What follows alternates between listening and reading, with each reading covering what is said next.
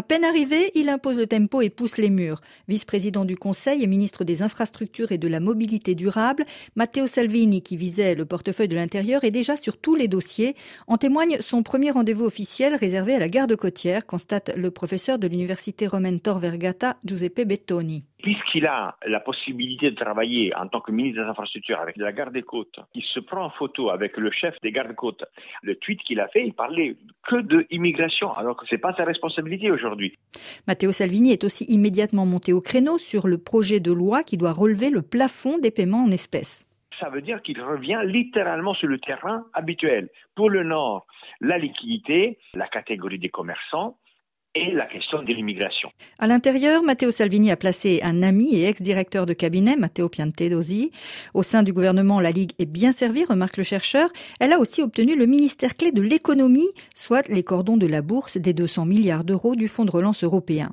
Mercredi dernier, c'est au Sénat que le chef de groupe occupait le terrain avec des propos controversés sur l'Ukraine. De la com, estiment certains commentateurs. Et en communication, le capitaine est un expert, vice-premier ministre du gouvernement Comté. Matteo Salvini avait monté une importante machine de propagande, rappelle Giuseppe Bettoni une centaine de personnes payées par le ministère de l'Intérieur qui géraient sa com et qui a fait un peu scandale parce que justement payé par les contribuables alors qu'il servait que lui.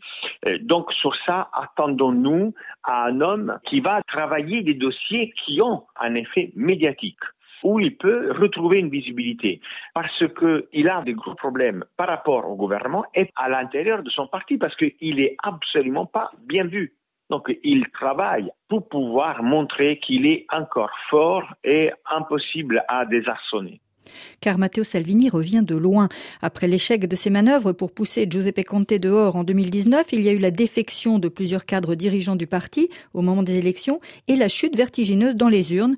Dans son fief du Nord, la Ligue a fait moitié moins que Fratelli d'Italia. Mais le capitaine, comme on l'appelle, a réussi à garder le contrôle du navire, car il a entre autres très bien négocié les places sur les listes, analyse Piero Ignazzi, professeur de l'Université de Bologne.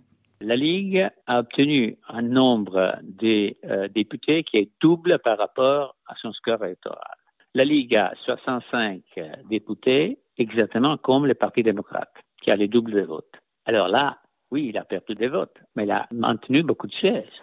C'est pas mal. La carte dirigeante est satisfaite. Cette classe dirigeante, les cadres du parti, ont un projet qui leur tient à cœur, celui de l'autonomie régionale, un retour aux fondamentaux de la Ligue du Nord, là encore, un danger pour le pays, selon Piero Ignazzi, et aussi pour la coalition de droite. Ça veut dire s'aliéner tout l'électorat du centre-sud. On a bien vu que c'est les cinq étoiles qui dominent le centre-sud d'Italie.